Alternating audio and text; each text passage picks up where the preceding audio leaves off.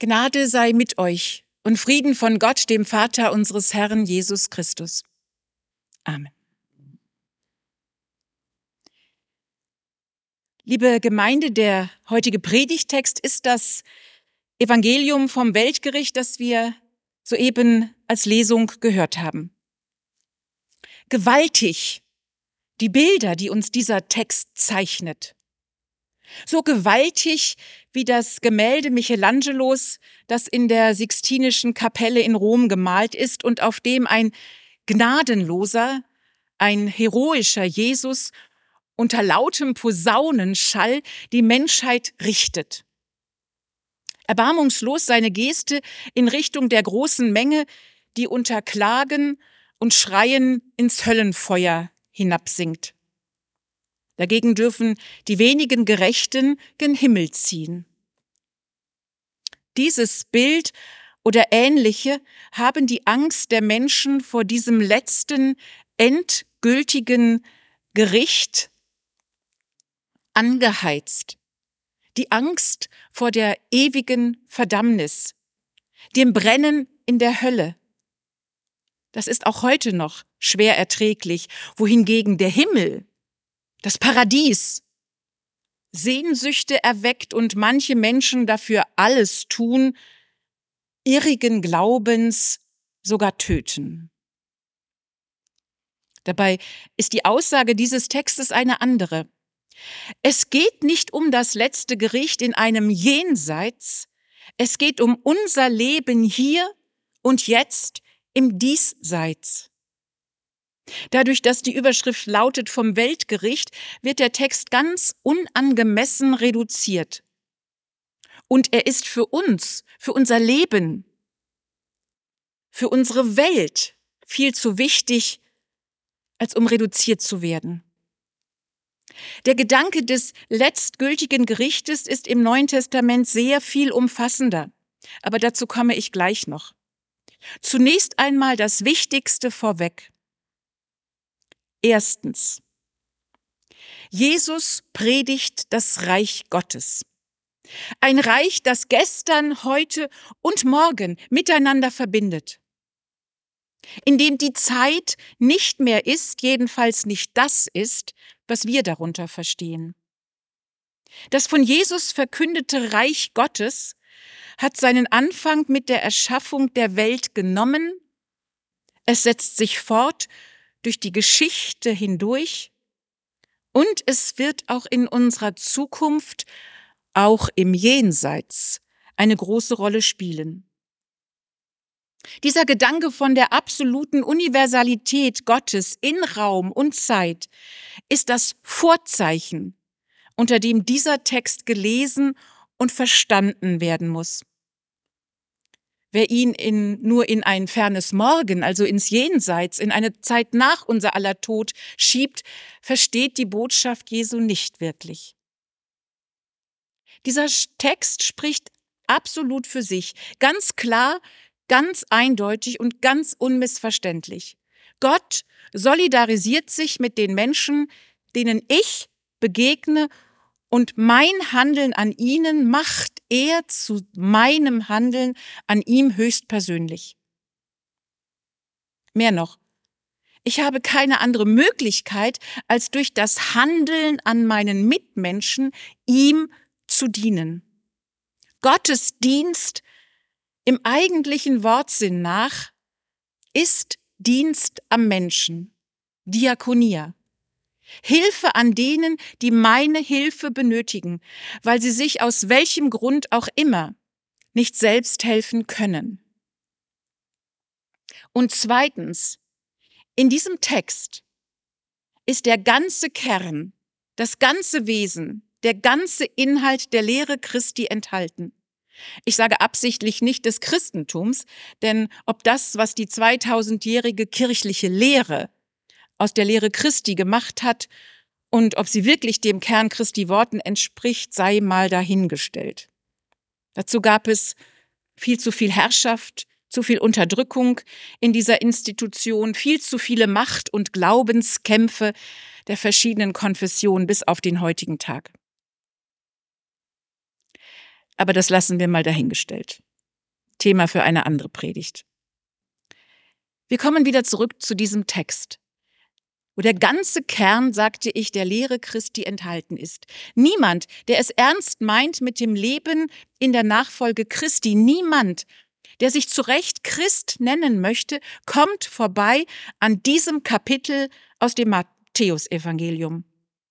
Wobei es, wie ich anfangs sagte, gar nicht so sehr um Gottes Weltengericht am jüngsten Tag selber geht, sondern vielmehr um das, um unser Leben vorher, vor diesem Gericht. Also unser Leben im Hier und im Jetzt. Dieser Text, liebe Gemeinde, ist ein ethischer Text, kein dogmatischer, wie uns die meisten Theologen glauben machen wollten oder wollen. Das wäre viel zu einfach. Es geht hier nicht um den christlichen Glauben, sondern um das christliche Tun. Dietrich Bonhoeffer gehört in meinen Augen zu denjenigen unter den Theologen, der die Lehre Christi und nicht etwa die Lehre seiner damaligen Kirche am wahrhaftigsten umgesetzt hat. Obwohl er es nie explizit meines Wissens nach gesagt hat, bin ich davon überzeugt, dass auf diesem Kapitel des Matthäusevangeliums seine ganze Ethik fußt. Das Buch, das er in den Kriegsjahren 1940 bis 43 geschrieben hat.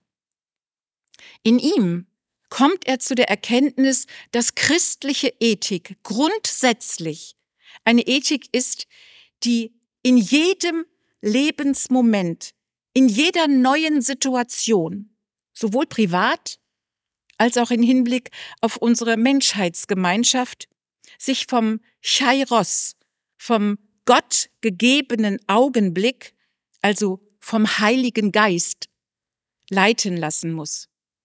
Christliche Ethik ist keine statische Ethik im Sinne von, was einmal als richtig erachtet worden ist, bleibt richtig bis ans Ende aller Tage, sondern christliche Ethik ist situativ. Ich habe stets neu zu entscheiden, wer unter meinen Mitmenschen mein wirklich Nächster ist, der meine Hilfe benötigt. Gut und böse, richtig und falsch muss immer wieder neu definiert werden, weil sich das Leben, weil sich unser Leben entwickelt, weil wir von Gott auf einem Weg, von einem Anfang bis an ein Ende geschickt sind. Und Wege beziehungsweise das Gehen auf ihnen ist nicht statisch, sondern bewegt. Das bedeutet, sowohl wir als auch diese Welt verändert sich. Wir haben keine unabänderlichen Vorschriften, kein Gesetz, das in Stein gemeißelt ist. Der Buchstabe tötet nämlich, sagt Paulus, allein der Geist macht lebendig. Natürlich gab Gott dem Menschen zunächst seine Gebote auf zwei steinernen Tafeln. Aber später gab er ihnen die Propheten, die sich die sie, diese Gebote durch den Geist Gottes interpretierten. Und dann seinen Sohn, sein Fleisch gewordenes Wort, seine Mensch gewordene Liebe.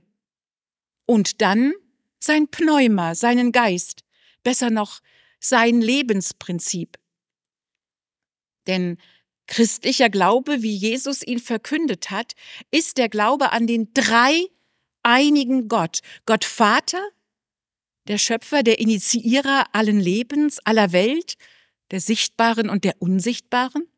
Also mit anderen Worten der physischen und der metaphysischen. Gott, der Sohn, der einzig wahre Weg, die Wahrheit und das Leben. Und Gott Geist, der uns leitet, tröstet, ermutigt, stärkt. Mit anderen Worten, den wir zum Handeln in unserem Leben brauchen, weil er uns erkennen lässt, was heute, jetzt, in unserer Zeit gut und was böse ist, beziehungsweise richtig oder falsch. An Gott glauben heißt nicht, beziehungsweise nicht nur, die christlichen Glaubenssätze für wahr zu halten. Wie formuliert Paulus, hätte ich allen Glauben, so dass ich Berge versetzen könnte, und hätte der Liebe nicht, so wäre ich nichts. Genau. Genau das sagt auch der Text. Glauben heißt ein aufgeschlossenes Herz haben, in steter Bereitschaft, das zu tun, was getan werden muss und im gegebenen Augenblick, also im Chairos, alles zu riskieren. Das war die Ansicht des tschechoslowakischen lutherischen Theologen Romotka. Unsere Welt, so empfinden viele zurzeit, ist ins Wanken geraten. Wir stehen an einem Scheidepunkt. Es geht alles nicht mehr so weiter wie bisher. In solchen Zeiten, die es immer mal wieder gab, stehen gerne sogenannte Erlöser auf und bieten ihre sogenannten Alternativen an.